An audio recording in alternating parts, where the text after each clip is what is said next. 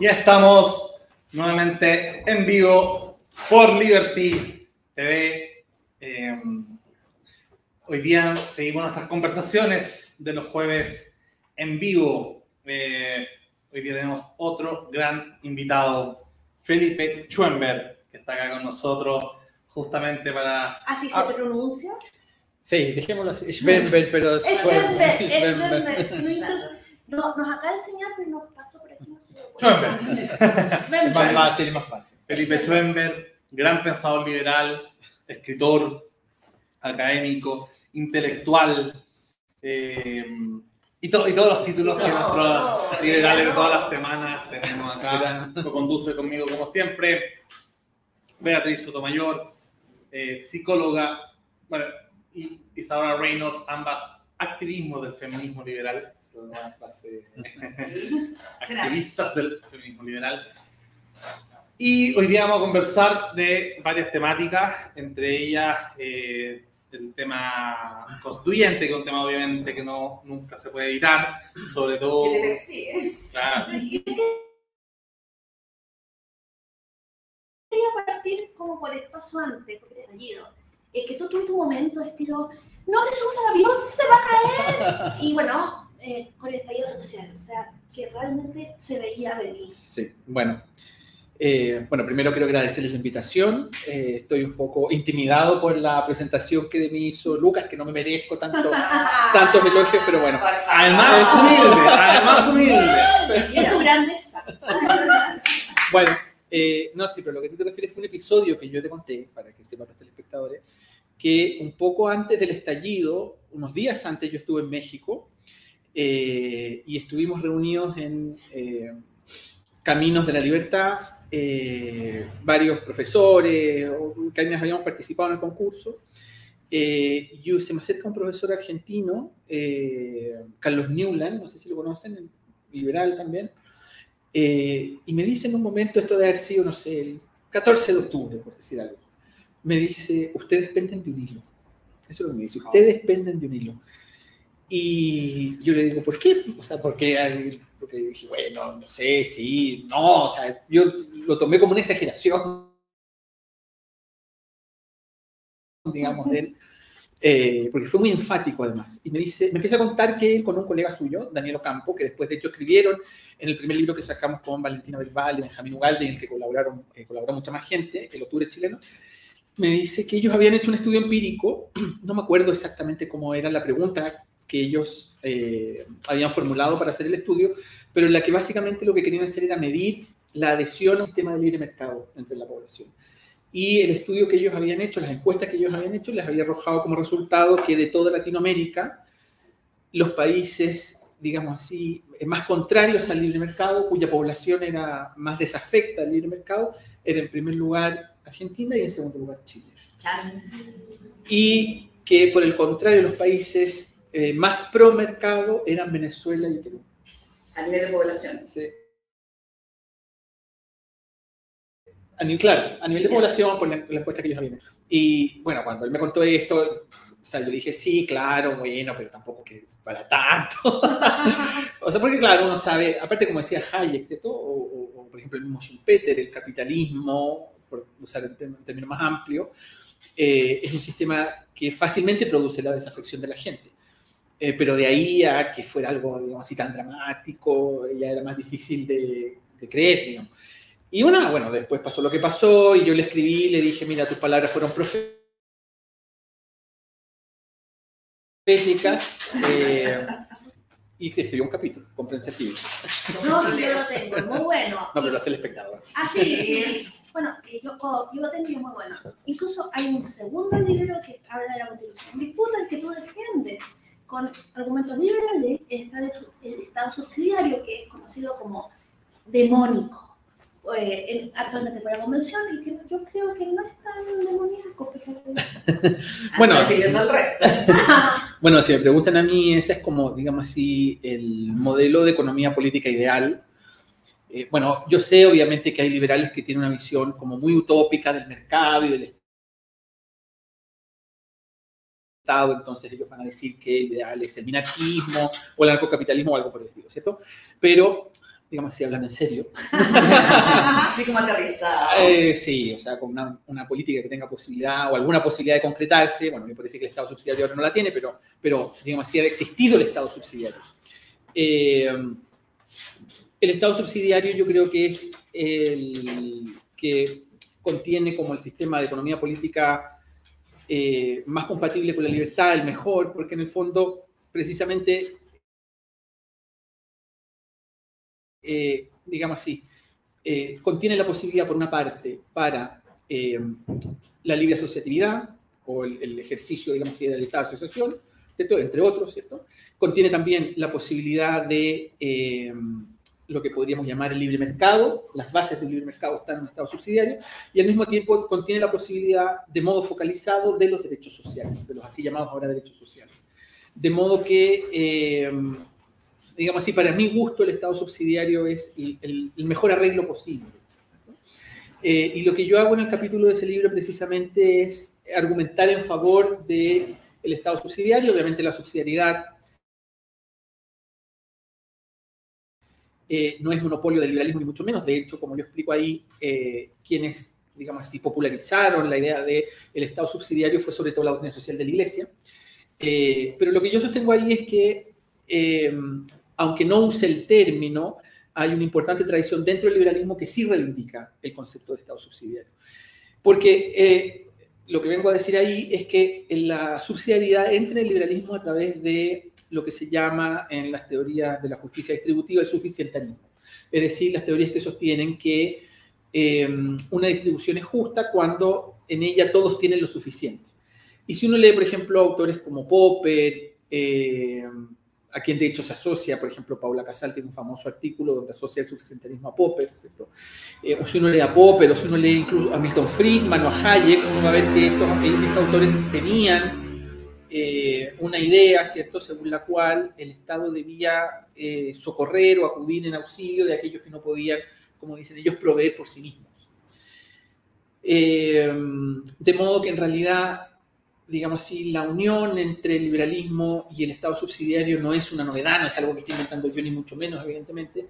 Y si uno lee, por ejemplo, sobre todo los autores, los sordo-liberales, como Repke. Eh, ¿Liberales? ¿Eran liberales? Eran liberales, los gordos liberales son liberales. De hecho, digamos así, si uno sigue una historia del neoliberalismo, bueno, hay gente que separa a los gordos liberales de los neoliberales, pero otros que ponen a los gordos liberales dentro de los neoliberales. Eh, y básicamente los gordos liberales lo que tratan de hacer es de, eh, como por ejemplo Repke en la crisis de nuestro tiempo, es de pensar en un sistema político y económico que permita superar o hacer frente a las dificultades que en su momento está experimentando Europa, ¿cierto? Estamos hablando acá de los años 20, los años 30, y él está pensando acá eh, en ciertos fenómenos propiciados evidentemente por la expansión del capitalismo, como por ejemplo el crecimiento del proletariado, la proletarización, ¿cierto? Eh, la, el, digamos así, el tipo de vida además que existe en las ciudades, que es un tipo de vida muy impersonal, donde se van destruyendo ciertos, eh, esto que le gusta tanto a los comunitaristas, ¿cierto? Donde se van destruyendo ciertos lazos que eh, o ciertas comunidades pequeñas que precisamente sirven como de contención a, la, gente, al individuo. De modo que el ordoliberalismo, eh, que, bueno, de hecho que reivindica explícitamente el concepto de subsidiariedad y, por ejemplo, le gustó mucho eh, la encíclica La Cuadragésimo Ano. entonces, lo que hace el ordoliberalismo es pensar en una digamos así, eh, reinvención del sistema de libre mercado y del liberalismo de cara a las amenazas totalitaristas que, a su juicio, surgen como consecuencia de estos fenómenos económicos y sociales. O sea, para él el marxismo por una parte, el comunismo, el marxismo, y por otra parte el nacionalsocialismo, son una, una consecuencia del desorden, de la crisis que ha provocado, ¿cierto? Eh, el capitalismo del laissez-faire. Eh, bueno, y él, por ejemplo, es un liberal, un ordo liberal que reivindica el concepto subsidiario. Pero entonces es el único. A mí me gustaría, bueno, no sé si ahí quieres continuar con el tema, o yo quería saltar a otro libro. Vale. eh, Nunca presentamos a nuestro invitado Claro que... Que está paseando. Está paseando. Está impaciente. Está impaciente. Y la hizo queer en Orgullo y Prejuicio. Sí. Bueno, ese fue un libro al que me invitaron a participar que organizó el Instituto Político de la Libertad de Perú, también con el auspicio de la Fundación Naumann. Eh, somos varios autores, por ejemplo, también escribió Valentina Verbal, Iván Carrino, Yesenia Álvarez, eh, eh, Venegas, Alberto Venegas, ¿cierto? Bueno, Amigo del canal. amigo del canal, yo lo sé, ¿cierto? Eh, José Venegas. José Venegas, perdón. Es que hay perdón, varios perdón. Venegas, Sí, hay hay muchos Venegas, por eso me confundo. Fue un, fue un lapsus de sí. Bueno, y básicamente en ese capítulo, bueno, obviamente el título del libro que se titula Libertad y Prejuicio era como abordar el problema, ¿cierto?, de la posición del liberalismo respecto de las reivindicaciones, de los movimientos de eh, la diversidad sexual. Y eh, yo escribí un capítulo que provocativamente titulé Liberalismo Queer, y básicamente lo que yo sostengo en ese capítulo es que eh, no solamente no existen muchas de las reivindicaciones de los movimientos LGTBIQ+, ¿cierto? pese a que uno podría creer hoy en día lo contrario por la estridencia, ¿cierto?, de ciertos eh, personajes o de ciertos movimientos que denuncian una suerte de conspiración mundial para destruir Occidente por medio de... eh, Transexualizar nuestros camiones. por ejemplo, transexualizar La ONU. la ONU, bueno, hay muchas teorías conspirativas que han tenido mucha repercusión, ¿cierto? Eh, y además esas teorías conspirativas han eh, utilizado el liberalismo, han pretendido utilizar el liberalismo, ¿cierto? Para ahora promover esas agendas, digamos así, eh, transfóbicas, homofóbicas, eh, bajo las banderas del liberalismo, ¿cierto? Entonces lo que yo trato de mostrar ahí, como decía, es por una parte...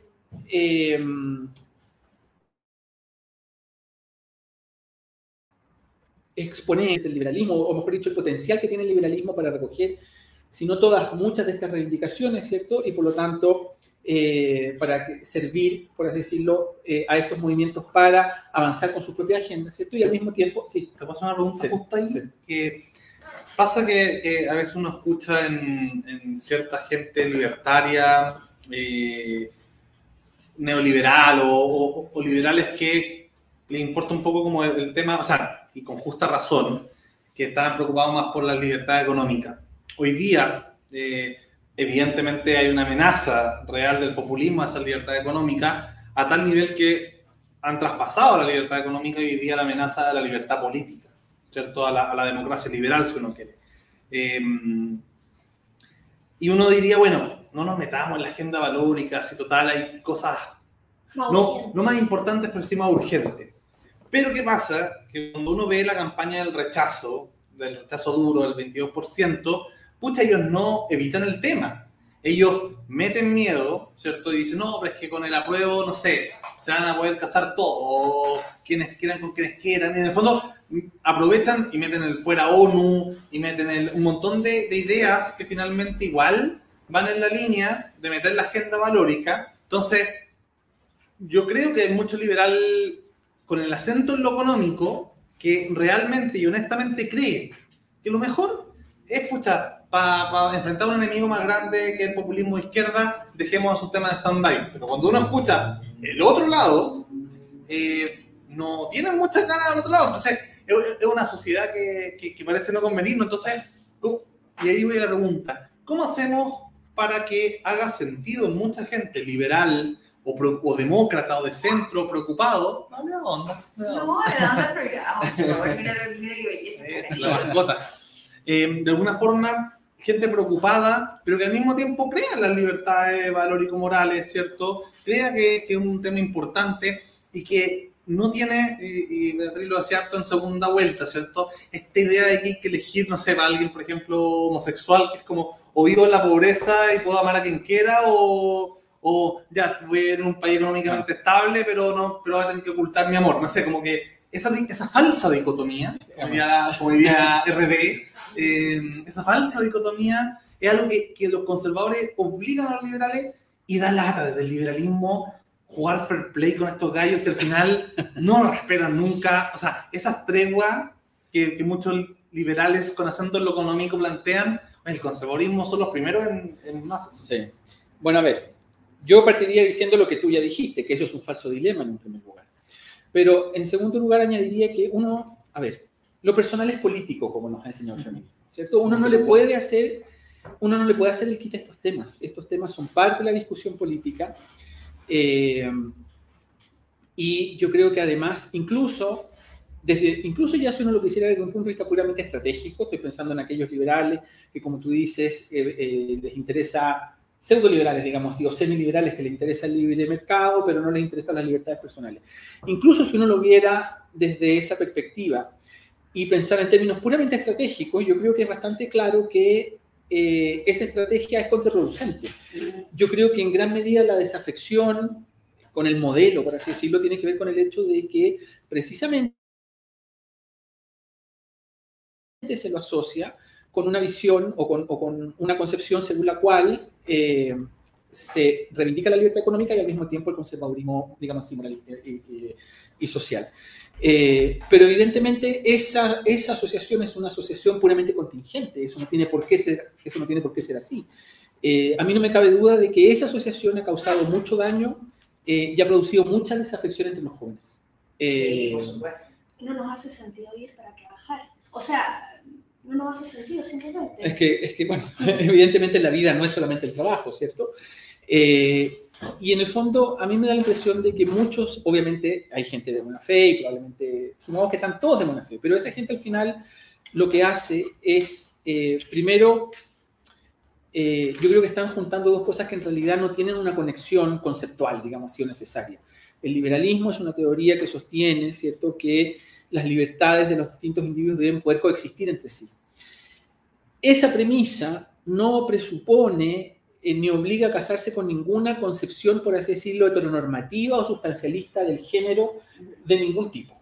Es decir, ¿por qué un liberal debería ser, supongamos, un partidario de, eh, supongamos, la concepción eh, heteronormativa del, matrimonio y del sexo y toda la cuestión? Digamos, eso, eso depende de otras premisas. De modo que acá hay, una, hay un, hay un maridaje, digamos así, que es por un lado artificial desde mi punto de vista, ¿cierto? Por eso, y después, además, esa construcción, como es tan artificial, tiene que ser reforzada luego eh, por varias construcciones, ¿cierto? Es lo que José Venegas en su capítulo llama la fabricación del indeseable, ¿cierto? Entonces ahora yo tengo que construir un sujeto, bueno, esto, es tan sabido, esto lo habla Foucault, ¿cierto? Eh, los filósofos de la sospecha. Yo tengo que construir un sujeto que ahora más o menos a mí me calce, eh, con ese sujeto peligroso que yo estoy proscribiendo y que ahora es un peligro, por ejemplo, para Occidente. Entonces, es otro, ese es otro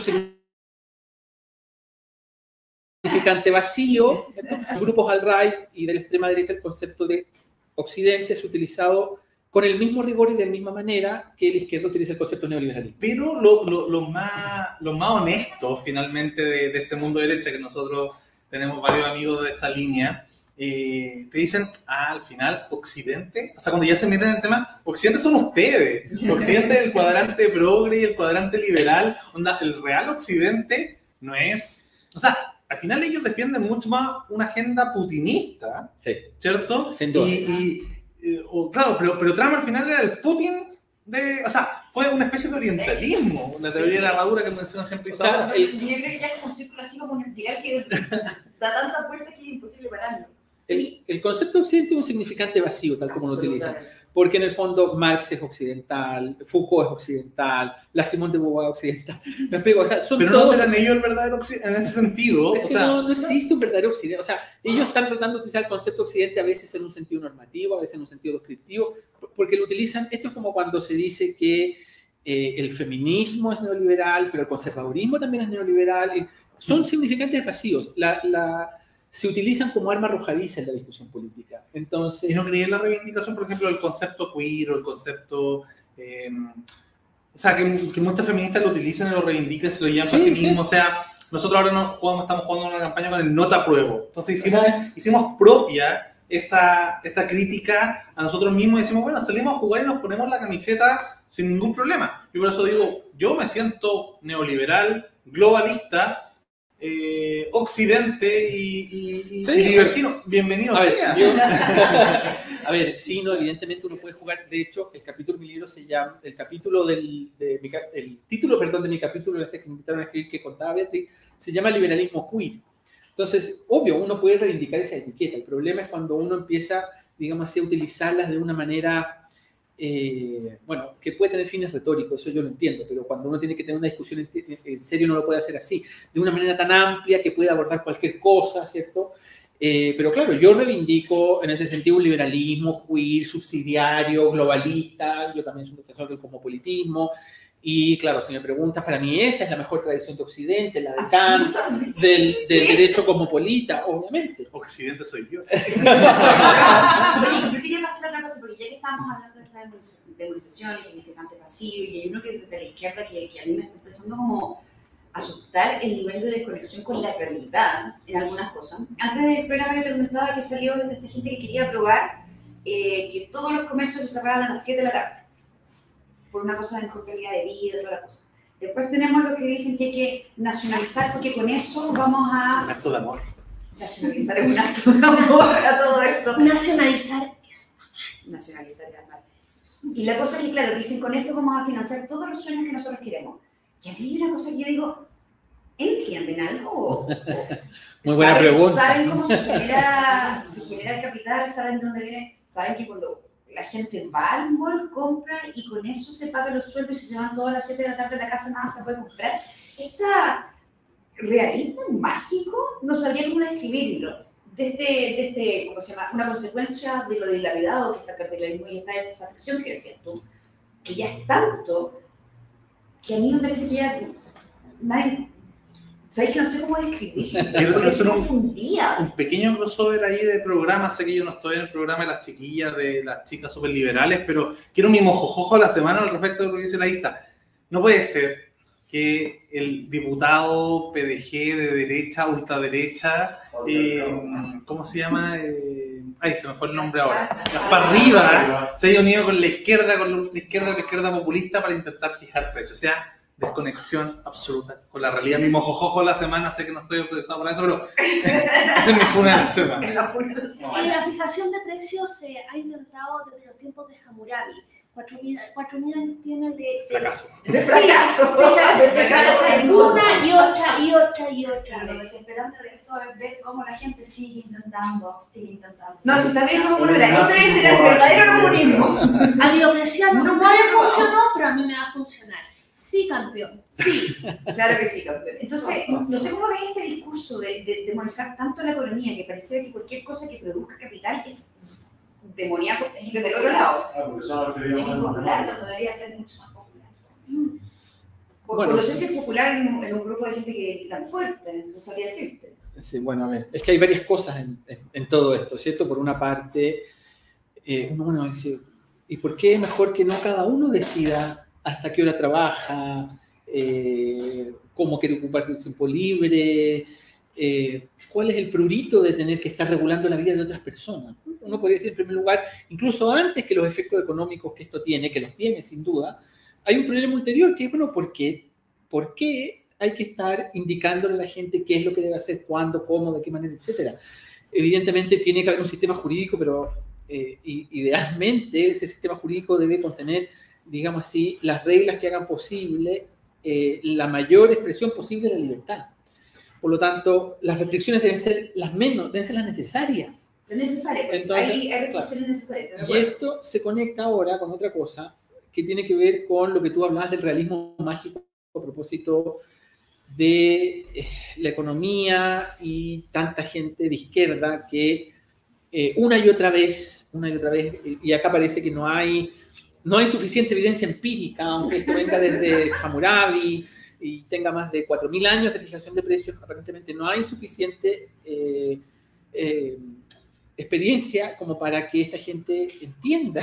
Es como que- que está volviendo constantemente con el mismo color que los Es- semana es- medio, ¿no? exactamente. Eh, No, Entonces, que. Que- En serio.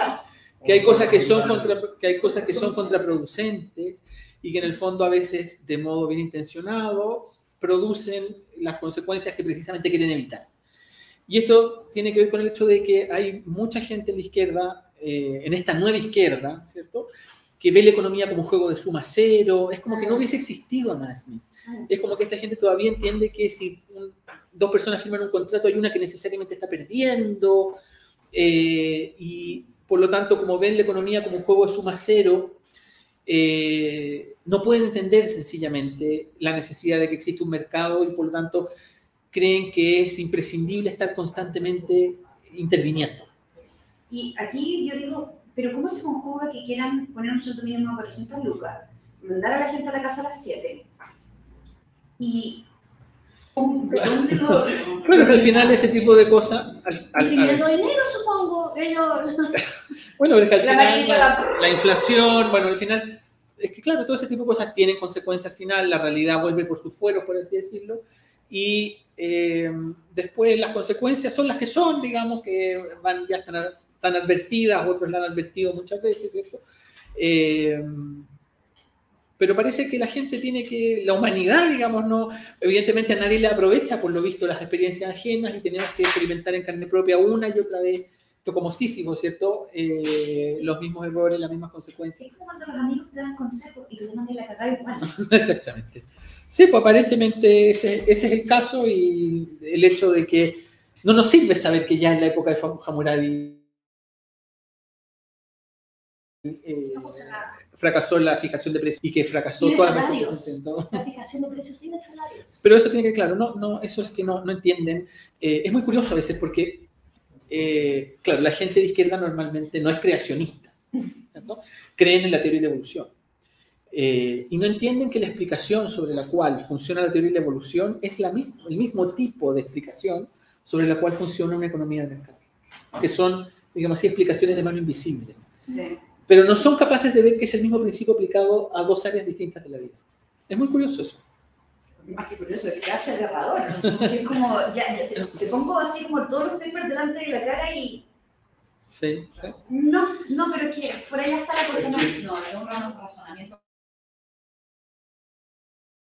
más emocional. No, es yo creo emocionante. que Lovecraft decía que el ser humano es un ser humano por definición, es una- un ser por definición crédulo, que necesita creer algo. Quitan el Dios cristiano y van a creer lo que sea. Entonces, limitaban el Dios cristiano los de izquierda y inventaban este nuevo que el Estado y le creen ciegamente. Es así de simple. Eh, eh, eh, es que como no está este dogma, es que tenemos este profeta llamado Marx, estos mártires llamados Allende, Stalin, Lenin, y eh, la religión funciona como religión perfectamente, con dogmas de fe. Pero muchas de las cosas en las que creemos la sociedad funcionan como religiones. O, o tienen cosas muy similares a cómo funciona la religión o un culto. ¿No será que la religión se tomó muchas funciones que antes eran de otra índole? O sea, la religión, las religiones monoteístas funcionaron mucho tiempo como, como totalizadoras, o sea, totalitarias de muchas funciones que, que eran del Estado, que eran de la sociedad, que eran de la cultura, que eran de la familia. Entonces, al final, no sé, hoy día ya no hablamos de confesión, sino de psicólogo.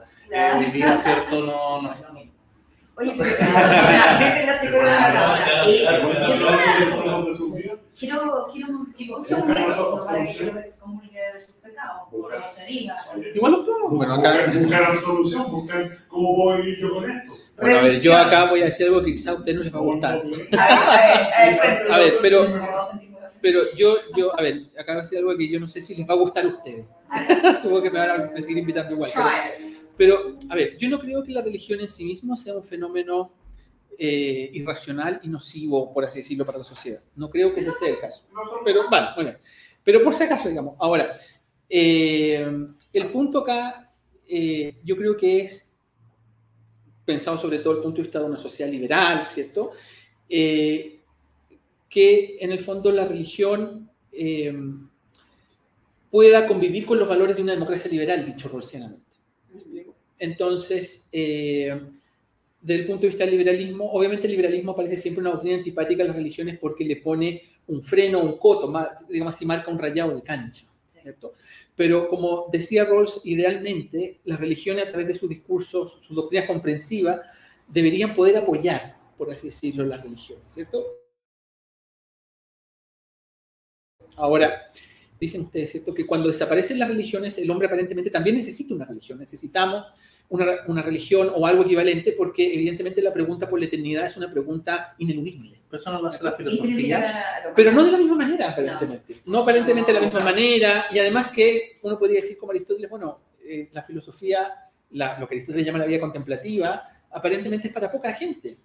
Entonces uno puede decir, bueno, el hombre necesita eh, preguntarse por la eternidad. Entonces, el, el punto uno podría decir aquí es que cuando retroceden las religiones, y esto obviamente lo han dicho otros filósofos, eh, cuando retroceden las religiones, las religiones son sustituidas por algo. Por eso, eh, no recuerdo en este momento el nombre, pero un filósofo que decía que el marxismo, el psicoanálisis, eran formas seculares de religión, eran falsas religiones en el fondo. Es que ese es mi punto, porque si, si dicen retroceden, pero eso es partir, y, y pasa mucho con, con los historiadores modernos que ven esta cosa lineal como si el mundo hubiese partido con el cristianismo y ahí, y ahí para adelante. Entonces yo creo que esa ola que vemos que retrocede, que es la positivización, y yo no quería ofender a los psicólogos, sino decir como, como que el derecho hizo lo mismo, la filosofía hizo lo mismo, etc. de alguna manera ese, ese retroceso de esa ola es porque una ola avanzó Pero hace 2000 años, eh, un poquito antes, avanzó una ola que totalizó un montón de instituciones que antes eran laicas, positivas o, o- o que, algún... Claro, pero es que, es que sí y no, porque si uno, por ejemplo, piensa, a ver, en Grecia había, en las polis griegas había una religión de Estado. A Sócrates, por ejemplo, se lo mató porque se lo acusó de impiedad. En, en el mundo griego no está separada la religión del Estado.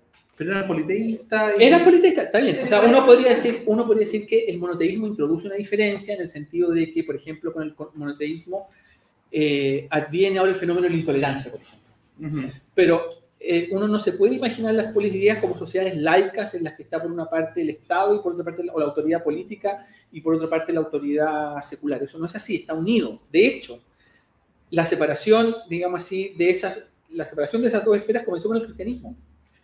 Cuando Cristo le dice, que esto lo César después lo al César lo que es del César, bueno, y a Dios lo que es de Dios. Entonces, estos fenómenos no tienen, y de hecho por eso hay, hay autores que dicen que el liberalismo le debe mucho al cristianismo en sus orígenes. Y yo rebato eso desde, Pero- desde- desde la médula. Pero no puede decir, no puede pero, solo cortito, solo cortito. ¿Quieres debatir o quieres que te vaya? No, no, no, no. lo solamente aclarar una cosa sobre los griegos, que igual tenían una religión de Estado que no se metía en tu búsqueda, de en tu búsqueda espiritual, porque tenían, tenían una religión de Estado que era para la celebración, bien de calendario, bien de rito, y tenían los misterios, que una cosa individual, que la salvación del alma era individual, mu- 800 años antes de la... A ver, no de la del cristianismo. Es que, a ver, yo la verdad no, no, no conozco tanto de la religión griega como para hacer afirmaciones muy tajantes. Pero eh, en la época de Sócrates, por ejemplo, en la época de la Ilustración, Sócrates no fue el único acusado de impiedad. Por ejemplo, Aristóteles tuvo que huir de Atenas porque lo acusaron de impiedad. Es decir, había un control social y político de la religión. Se, la funa de la se perseguía la impiedad. se perseguía la impiedad. El ateísmo era un fenómeno raro. El ateísmo era un fenómeno Sí. muy raro. Eh, Protágoras, por ejemplo, eh, u otros sofistas que sostuvieron, eran tesis chocantes o escandalosas las que ellos sostenían para la gente de la época, de modo que, si bien es cierto, uno puede decir, bueno, había cierta tolerancia en el sentido de que todos tenían diferentes dioses y no se peleaban por eso, pero claro, tampoco se peleaban por eso porque eh, uno decía, bueno, estos dioses son equivalentes, Zeus es Júpiter, eh, qué sé yo, eh, Diana es Artemisa y así. Eh, de modo que, obviamente, a ver, el cristianismo introduce algo nuevo, eh, o las religiones monoteístas, eh, además del cristianismo, introducen algo nuevo, pero yo no afirmaría de modo tan tajante que la religión griega no era. eh, pero esta- tendría que invitar a otra persona para hablar de eso. Pero yo no diría de modo tan tajante eh, que no era intrusiva respecto de la vida de, de sus ciudadanos. Yo quería, salir, yo quería salir de la religión. Yo sí, yo me quería ir por otro lado. Quería quizás un poquito una cosa parecida a la religión. Yo Ignacio quiere volver a la religión. Si nos ponemos a pensar que la- la- una de las pocas personas que realmente le dio algo a- a- al ateísmo y validó el ateísmo en un 100%, porque antes los ateos preguntan, ¿ya vi dónde nace la vida? Yo- Yo puedo decir, nace de Dios, nace de Alá, nace de Zeus, nace de, de- na- na- nace de Odín, puede de, de, de mil personas. El único que como le, le dio el gato, le dio algo a lo cual no necesitaba creer, porque ya estaba demostrado, fue San. Sí. El, el único que me dijo, y después fue, un- fue un cura católico que habla de la teoría del Big Bang y ya honestamente querían su, su inicio de la vida, no necesitamos más divinidades para el inicio de la vida. Ahora, ahora la religión más bien le está respondiendo a la pregunta, ya, y después de esto, ¿qué? A ver, yo creo, es que a ver, yo creo que Probablemente es un error, yo creo, que es un error que cometemos muchos nosotros, digamos, los individuos de las sociedades capitalistas contemporáneas, de pensar que la función de la religión es una función eminentemente explicativa, o sea, explicar cómo funciona la naturaleza. Yo, yo no creo que la gente crea en una religión por eso, yo creo que la gente adhiere a una religión por otro, por la cuestión del problema del sentido de la vida, del sentido de... no la religión ayuda para una red de apoyo que las personas no tienen. Y eso, pensando consuelo También, pero yo creo que el problema del sentido de la vida va más allá del problema de si yo tengo alguien que me apoya a mí ahora o no. Eh, y creo que ese problema del sentido de la vida, claro, uno puede decir las religiones se han metido en este tipo de explicaciones, qué sé yo, la Iglesia Católica condenó a Galileo, quemó a Giordano Bruno, explico, bueno, entonces uno podría decir, eh, las religiones establecidas han cometido el error de confundir ellas mismas su propia función, que tiene que ver con, si uno quiere, la búsqueda del sentido de las cosas, con el problema de ofrecer explicaciones acerca de fenómenos naturales. Yo creo que ese es un error. eh, yo creo que ya, por ejemplo, la Iglesia Católica entendió que es un error y otras iglesias probablemente también, aunque quizás no todo, probablemente no todas las religiones, pero yo creo que eh, yo creo que nosotros cometemos un error o cuan- cuando, nosotros presuponemos o atacamos la religión pensando que la religión es un sustituto de las explicaciones científicas. No, Yo creo que la gente no cree en general en las religiones por esa razón. Eh, eh, bueno, claro, bueno, obviamente hay- siempre hay malas religiones, digamos, o hay religiones muy... Pero ni San Agustín era creacionista en ese sentido. Entonces, eh, yo creo que el punto acá es, como para, no sé si quieren cerrar el tema de la religión, es que eh, lo importante en una sociedad liberal es que eh, exista libertad para que la gente practique la religión que quieran practicar y que a su vez las religiones no se impongan por la fuerza. Vi La tolerancia.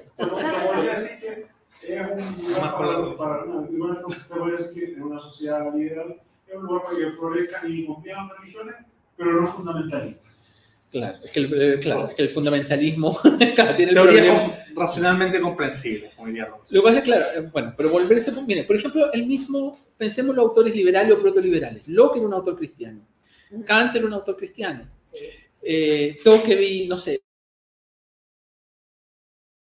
eh, los padres fundadores de Estados Ah, Unidos, bueno, Descartes también fue educado por los jesuitas y así.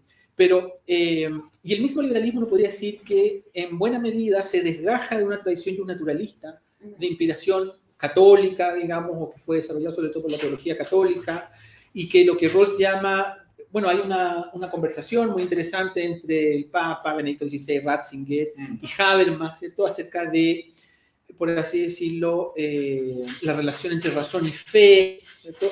y de que una, eh, digamos así, discurso teológico que sea racional tiene que apelar a ciertos principios que, digamos así, universalmente comprensibles y aceptables por todo. Entonces eso nos lleva un poco ya como a lo que no es exactamente lo mismo, evidentemente, pero nos va acercando a estos otros problemas que a los liberales nos interesan acerca de las doctrinas comprensivas y ese tipo de cosas. La ubicación de Habermas. sí, que yo leí ese texto y lo odié. Odié a Habermas por, por claudicar. Yo quiero volver al tema de la flexibilidad, eso de esta cosa de, de, de elegir lo que es mejor para ti, porque tienes que terminar a las 7 de trabajar, porque tienes que pasar tiempo de calidad con tu familia, etcétera, etcétera. Eh, digamos, ¿qué, ¿por qué es lo mejor para ti? O sea, esas cosas autoritarias, ¿por qué no? Es normativa. Normativa, ¿por qué Es no? impositiva. Impo- Impositiva, impositiva, sí, porque sí. ¿Por qué no la flexibilidad que te permita a hacer tu vida, cumplir tus sueños y si tienes que y si lo tuyo, no sé, es trabajar de 3 a 6 de la mañana porque, no sé, por- porque haces otras cosas además, ¿por qué no? O sea, la idea es que, dado que ya no tenemos que cultivar nuestra propia comida, digamos, eh, hacer nuestra propia ropa, eh, digamos, no, hay tantas cosas que ya no tenemos hacer para sobrevivir y tenemos el tiempo para administrar nuestras cosas nuevas. ¿Por qué no crear un espacio, o sea, que permita florecer esas libertades ahora que son posibles? Yo, yo postulo, bueno, acá como el postulamos la flexibilidad, ¿cachai? Precisamente por eso, para que te permita vivir el estilo de vida que, bueno, yo sé que, o sea, que teóricamente vas a vivir. Yo sé que tú hablas de la de estas cosas cuando uno toma una decisión que es la mejor posible, pero no es la, mejor La óptima. La, la voluntad mixta, la Claro. Aristóteles. O sea, si tú me preguntas, yo preferiría estar en un yate en la isla griega. Pues, ¿Cachai? Ese es mi. Ahora tampoco estoy mal acá, pero. ¿Cachai? Eso, no sé, pero, pero no poner tantas tantas vallas. Flexibilidad como valor liberal, Sí. flexibilidad laboral, flexibilidad para emprender, flexibilidad para armar tu propia vida, Desde gimnasio, eh, una flexibilidad para, para todo lo que uno quiera, básicamente como forma de, como, como talante liberal. Yo discuto, estuvimos el, el otro día con, con Lucas Sierra y lo discutíamos también. O sea, yo entiendo que hay un liberalismo como normativo, que le gusta poner las reglas del- de, la, de la cancha, jugar árbitro y no meterse mal. Pero yo creo que los liberales vamos a terminar perdiendo las reglas del juego porque no entramos a jugar la cancha y decidimos también jugar, no, no imponer, pero sí demostrar nuestros talantes, la tolerancia, la flexibilidad, el diálogo, la curiosidad, incluso diría yo, así como, como, como que uno, uno, uno ve, hay, hay, hay un nacimiento, hay como una, un, por eso digo una intuición, un talante que uno dice, esa persona puede- es liberal o es conservadora, sin preguntarle qué opinión tiene sobre las normativas del Estado. Pero uno dice, esta persona que no sé, que, que está más abierta a, no sé, a viajar o a cualquier cosa, una tontera, ¿cierto? A, Oye, ¿queréis probar este trago? No, mira, yo tomo solo vino y no me puedo ahí, ¿cachai? Y solo esta, una idea que, que conservar, así como hay, una intuición. O sea, ya, probemos, uno tiene un- un- una intuición de que esa persona es más liberal. Entonces, yo no digo que, que, que, que haya que ser postmoderno en el sentido caricaturesco, de, de, de todo y, no tener ninguna sustancia. Y, pero, pero igual uno, uno intuye cierto talento. Y yo creo que eso tiene hoy día que ser demostrado dentro de la cancha. O sea, tenemos que tener jugadores que puedan jugar, eh, que puedan demostrar que hay que ser flexible, ser curioso, ser tolerante, ser dialogante, ser, incluso Ernesto Rodríguez del CEP hablaba como de, de cierta felicidad liberal, ¿cachai? O Claudio Palachino hablaba de la carcajada liberal. Entonces, hay, hay, hay, hay ciertos talantes que yo creo que tenemos que demostrar cuando juguemos en la cancha. Está bien el liberalismo como, como normativo, como árbitro, pero también tenemos que jugar. Mm. Sí, bueno, yo diría hay dos cosas fun- fundamentalmente. Una, claro, hay una cuestión si tú quieres de talante, y uno podría preguntarse si acaso existe un talante liberal, y uno podría imaginarse, no sé, una, a propósito de la carcajada o esa alegría liberal, una cierta libertad dionisíaca, ¿cierto? Cuyo... eh, ¿Por qué lo? Como lo dije yo. algo más que lo diga. Eh, cuyo, ¿cómo decirlo? Cuya expresión a veces es tan difícil y, y su, bueno, equilibrio acá puede ser un poco un oxímoron, pero tan, ese punto que es tan difícil como de alcanzar, ¿cierto? Por un lado, uno se podría preguntar si existe ese talento, ese talante, perdón, y luego uno se Es un puede- talento también. es un talento también. Y luego, por otro lado, uno se podría preguntar por eh, como ya las reglas más generales eh, sobre las cuales funciona o debería funcionar idealmente una sociedad. Yo creo que, a ver, eh, eh, yo creo que eso es particularmente importante defenderlo hoy en día y yo creo que esa defensa se traduce sobre todo en la defensa de la democracia representativa Sí. más allá incluso que la defensa del mercado. Porque es, eh, a veces ocurre que la gente no valora su libertad o no valora la libertad porque lo toma ya como algo dado, como algo que está ahí, ¿cierto? Hasta que la pierde. Y claro, eh, el problema es que cuando uno la pierde, solo tiene la posibilidad de recuperarla pacíficamente si es que vive en una democracia. Claro. Y lo que permite la democracia representativa, precisamente, la democracia representativa es un mecanismo de ensayo y error. Y lo que ha ocurrido en los países en que la democracia ha sido capturada por movimientos populistas de izquierda o derecha, es que lo que ocurre es que lo que se acaba es la democracia representativa y desaparece, por lo tanto, ese mecanismo de ensayo y error que permite a las sociedades enmendar rumbo. Si en Venezuela hoy en día o en Cuba, bueno, en Cuba ya están tan adoctrinados que no, puede que no, pero si en Venezuela hubiese una elección libre y limpia, evidentemente Maduro no ganaría la, la- la- Claro. la elección. Digamos así, eh, un socialismo... de la democracia burguesa. Yo Hay creo que... democracia proletaria y popular que tú te estás viendo, diría el profesor Arte. Efectivamente, esa democracia, esa democracia popular que efectivamente es la muerte de la democracia. Sí. Porque en el fondo ellos eh, llaman democracia a un sistema donde ya no hay posibilidad de que haya cambio de gobierno, donde ya no hay discusión política libre, donde en el fondo la democracia consiste, si acaso, en una suerte de identificación con un líder.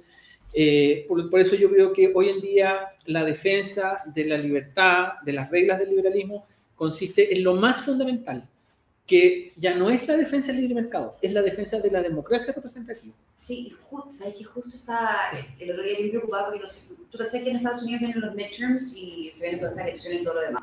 Y estaba mirando mucho lo que decían los candidatos republicanos de este nuevo republicanismo gringo que no es el republicanismo que tenía con Bush, Neoconservador. Pero ni siquiera es neoconservador. No, no, el, el debut neoconservador este es al right. este es al right. Y te- Y ni siquiera. Uy, está preocupado. Dios mío. Wayne. Llegaron a buscarme los demócratas. Llegan los al right. Llegan los al right a buscarnos. Eh, yo he visto un discurso que se está volviendo muy preocupante dentro del Partido Republicano post-Trump, que, que alteró mucho las bases de lo que significaba el republicanismo, que fue, ahora están en contra de la democracia representativa Sí, claro. Y están vocalmente en contra de la democracia. Creo que el CIPAC que se va a dar ahora es como en Hungría y el eslogan es los problemas de la democracia, onda como que es algo que Sí, no... claro. Pero Entonces es una, una un reflejo bastante interesante ver cómo está cambiando el Partido Republicano, que yo encontraba en su minuto, lo encontraba como un estabilizador de la, ¿cómo se llama?, la responsabilidad fiscal, un poco un check and balance de, de los otros lados más progresistas.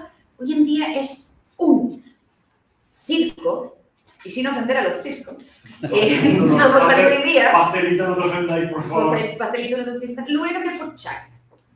Pero el nivel de chakra que hay en los nuevos republicanos es, o sea, tiene, tiene estas,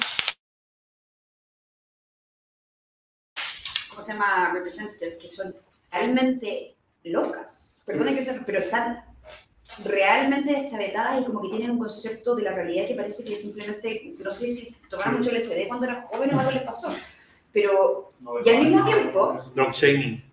sí, drug shaming. Y el LSD no deja la- daño a largo plazo. Ya, bueno, entonces, díselo, crack cocaine, No, es metanfetamina. Pero, pero claro, Sí. uno, un show dentro de- del Capitolio y un show dentro de la que tú dirías, esto era inaceptable 20 años atrás. Y ahora, vámonos al otro lado. Realidad nacional. El opuesto del lado de la herradura. Ahora, voy a no utilizar la palabra circo, vamos a utilizar la palabra chacra. Solo un Sí. No hay que olvidar que en, en los 80 hubo mucho movimiento por los republicanos de dificultarle los votos a las personas. de que para Sí. ellos, ellos decían que voten menos y que voten los nuestros. O sea, Y están repitiendo eso. están O sea, gerrymandering fue totalmente una cosa así. O sea, se, se viene, que tenemos algo nuevo en el Partido Republicano porque se prendió la lucecita del voto evangelista de derecha, y los compadres han, eh, han hecho todo lo posible para Y justo, empezar a atacar en la luna y, y de, a dificultarle a la gente que piense el contrario a ellos que voten por. O sea, y se mandan el, el, el gerrymandering, que es como el, el típico cómo hacemos que los distritos de votación estén distribuidos de tal manera en que esa cosa sí que tengo miedo, porque si en Chile empiezan a hacer, se pone el gerrymandering y cada, cada elección tenemos distritos No des idea. va a ser no tengo idea. chula, no, no. no. No, es que aquí yo. A Pinochet le gusta el gerrymandering, así que. Lo introdujo en la población. Con- Constituyente no hay gerrymandering porque a Pinochet le gustaba el gerrymandering.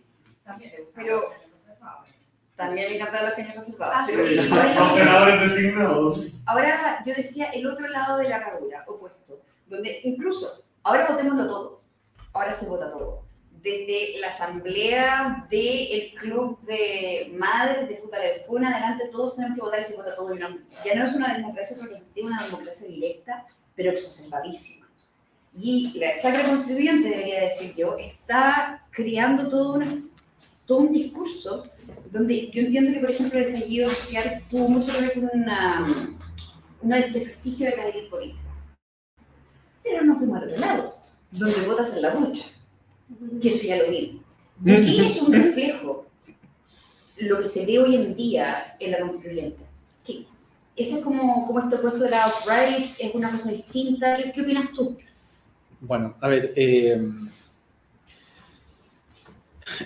hay un debilitamiento de la democracia en Chile ya hace bastante tiempo. Lo que pasa es que no es un fenómeno únicamente nacional, es un fenómeno global y esto tiene que ver también con eh, el, ascenso, ¿cierto?, de ciertas eh, concepciones, digamos así, alternativas de democracia, la democracia radical, eh, la reivindicación del populismo, pero evidentemente este fenómeno global eh, supone que hay ahora amenazas a la democracia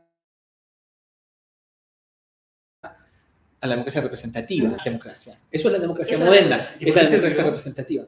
Bueno, ese, uno, bueno, ahí uno puede dar eh, muchas explicaciones y probablemente la crisis económica del 2008 fue muy importante, pero el punto es que eso hay amenazas ahora, como tú dices, por la derecha, pensando por ejemplo en Trump, Víctor Orban y gente de ese tipo, ¿cierto? Y también eh, por el lado de la izquierda.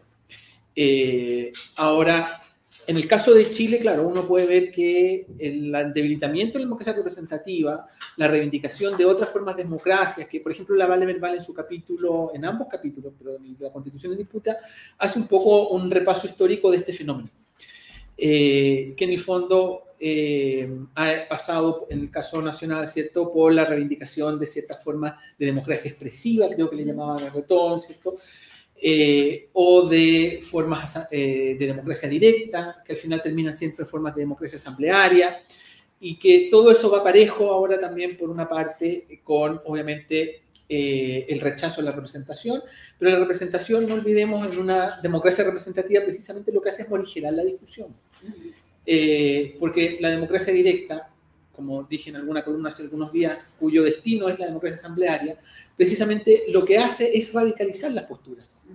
Porque ahí la discusión se vuelve eh, una discusión entre el blanco y el negro, digamos así. Entonces, a medida que eh, va desapareciendo el ese concepto de representatividad, según la cual, eh, digamos así, hay ciertos representantes que representan ciertas visiones políticas y no corporaciones, ciertas visiones políticas acerca de cómo es la sociedad, que discuten, ¿cierto? Eh, y que por lo tanto van, por así decirlo, eh, llegando, si uno quiere, a verdades provisorias acerca de lo que es mejor en una sociedad en un cierto momento dado, va desapareciendo a medida en que se va ra- radicalizando la discusión democrática. Y eso va de la mano, como decía antes, en el caso chileno, eh, con la reivindicación de, o al menos la validación de ciertas formas de violencia. Eso ya eh, fue Uf. manifiestamente claro en el 18 de octubre del estallido en adelante. Eh, pero en el fondo eso ya, eh, eso ya fue la consumación, por así decirlo. El ataque a la democracia, porque esto hay que verlo como un ataque a la democracia, empezó mucho antes. Hace tiempo atrás, en uno de nuestros primeros no, sala de conversatorio estuvo Oscar Godoy, que dijo una cosa muy interesante yo me ha dado vuelta desde que lo dijo, que lo que le permitió a la democracia ser, que todos los modelos fallidos han, han fracasado, lo que le permitió a la, a la democracia sobrevivir o ser exitosa es cierto mediante republicanismo democrático, hay estructuras republicanas, hay cámaras, hay contrapesos, claro. hay instituciones que son inamovibles y que eso le ha permitido el éxito.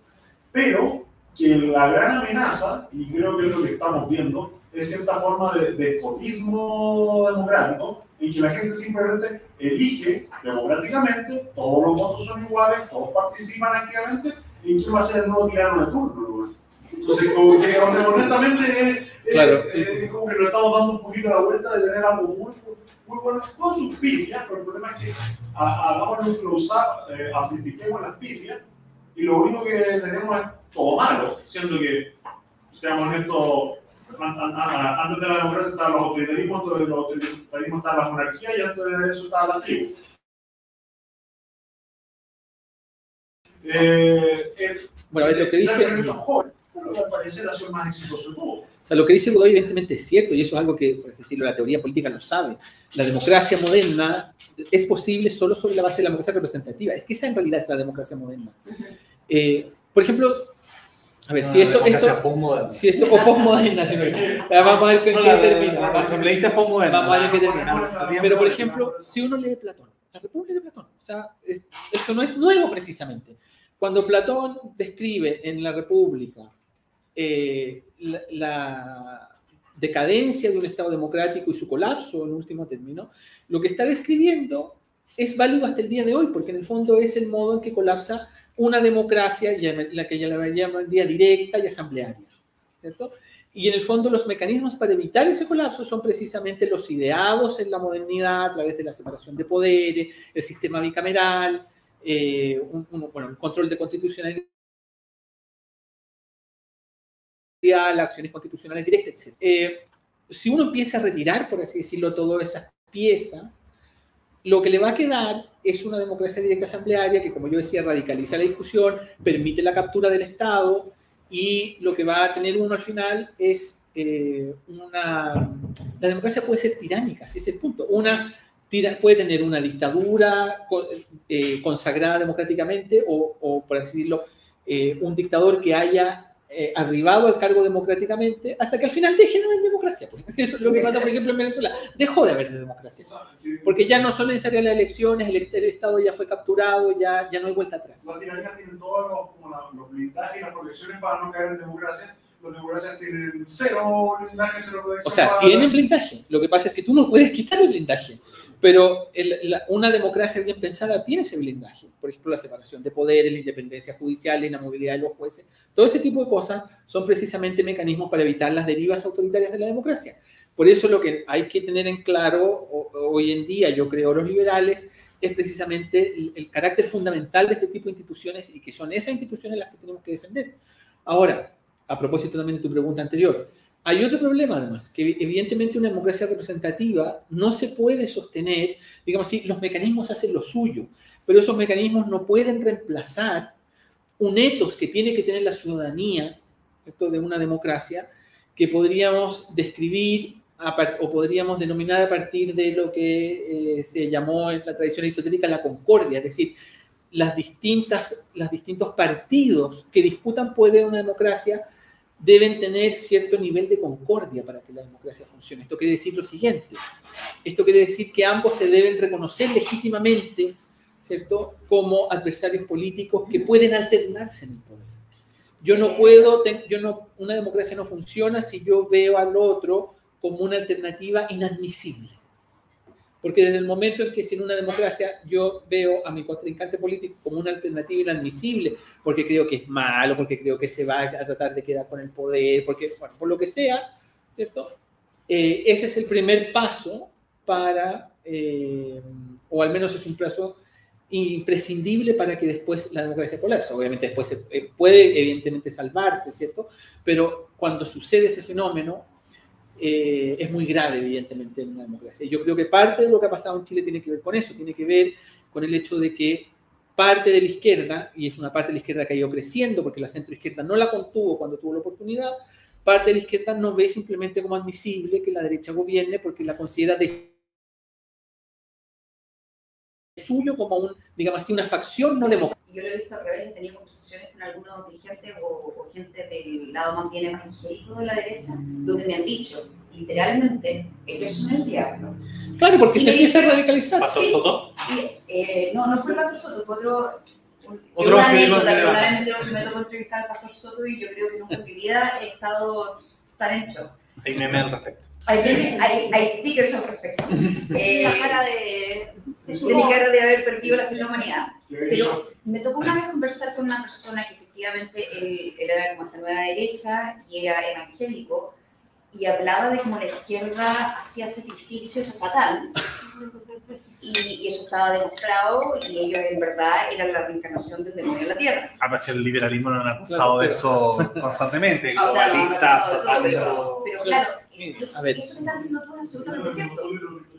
Lo El que, otro es inadmisible. lo que pasa es que, en- a ver, en, en una sociedad y en una democracia siempre van a haber grupos extremos. El punto es que esos grupos extremos sean minoritarios. Y para que sean minoritarios, esto también lo trata mucho la ciencia política, para que sean minoritarios es imprescindible que sus respectivos centros los aíslen. Sí, sí, sí. Digo, ¿y qué pasó acá en Chile? En Chile sucedió que la exconcertación o la centroizquierda no contuvo a la, a la, extrema izquierda. De hecho, le integraron al gobierno desde la mayoría, a le dieron un cupo a la democracia cristiana en Recoleta, bueno, y ahora está donde está, etc. En el fondo, siempre hay extremos en una sociedad, pero el punto es que esos extremos, en, digamos así, circunstancias normales. En los buenos periodos de una democracia, eh, son irrelevantes políticamente, ¿cierto? Están aislados. Desde el momento en que empieza, por las razones que sea, a cobrar protagonismo y empieza a ser integrado por los centros a la discusión política, se radicaliza, se radicaliza la discusión y comienza la inestabilidad de la democracia. O sea, lo que pasa ahí, eh, y, y hay un video de, de- que, que hace Fonseca de Visual Politics, Fonseca que tuvimos en el canal en algún momento.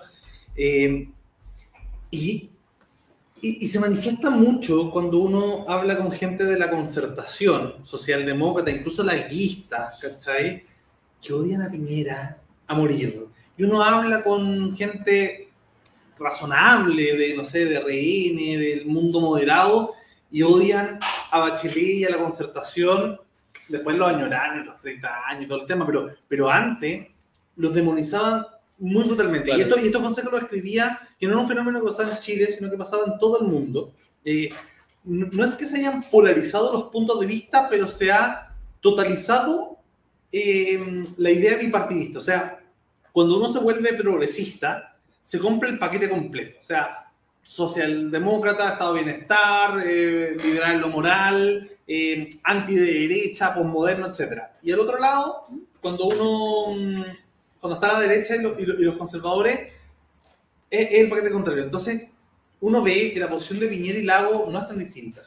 Pero, pero se odian, se- o sea, hay un punto medio, más allá de la ADC, o incluso con la ADC a la, a- la izquierda, que no son capaces de dialogar con el punto contrapuesto y, y- y al final vimos que Evópoli, en su gran mayoría, apoyó a José Antonio Casas en segunda vuelta y que gran parte de la ADC apoyó a Boric. Entonces, finalmente, y quizás hubiesen apoyado a Jadwe. Uno no, no, no sabe por qué es tanto el odio hacia Pinochet Allende o en el caso de Estados Unidos republicano, demócrata o sin centro, que al final esa, Claro, esa, cosa tajante divide y... Lo que pasa es que si los ciudadanos de los distintos partidos no entienden que en el fondo la adhesión no es, supongamos, a la persona de Sebastián Piñero o de Ricardo Lagos, sino que es a las instituciones democráticas, a la presidencia, al Estado de Derecho, al Congreso, si la, si la ciudadanía no es capaz de, y, y sobre todo los políticos no son capaces de darse cuenta de eso, sobre todo en momentos de crisis, el estallido no fue contra Piñera,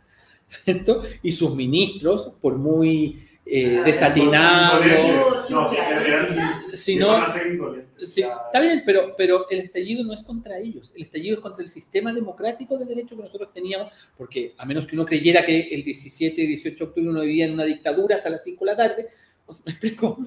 Entonces, el estallido no es contra ellos, es contra las instituciones. Entonces, si la clase política no es capaz de entender eso y el grueso de la ciudadanía no es capaz de entender eso, Yo quería, yo quería darle las gracias Sí, a los invitados por venir. Ha sido una tremenda. Me encanta leerte, me encanta escucharte. Muchas que gracias. bueno, ojalá te tengamos de nuevo próximamente. Ha sido fantástico. Sí, yo creo que esto, esto tiene que venir con parte 2, porque no, nos quedaron muchas cosas en el tintero. Y eso mismo, si vam- vamos a seguir la conversión ahora off the record, si quieren estar en la parte off con este invitado u otro invitado, ya no alcanza ya con este invitado, pero para los próximos, todos los jueves a las 19, al final partimos a las 20 horas, eh, vamos a estar acá, nos pueden escribir para venir a la sede, para participar de estos debates eh, online, para conversar, porque después se arma un conversatorio acá, nos escriben a Libres en Liberty, bueno, estamos yendo a, a, a cabo nuestra campaña No te apruebo también, así que en todos estos espacios pueden escribirnos, pueden estar con nosotros, gracias Felipe por estar con nosotros. muchas gracias a ustedes por la invitación. Gracias al gran público que. Eh, así que eso y nos vemos. Muchas gracias. Este está desesperado por irse. Debe querer hacer pipí.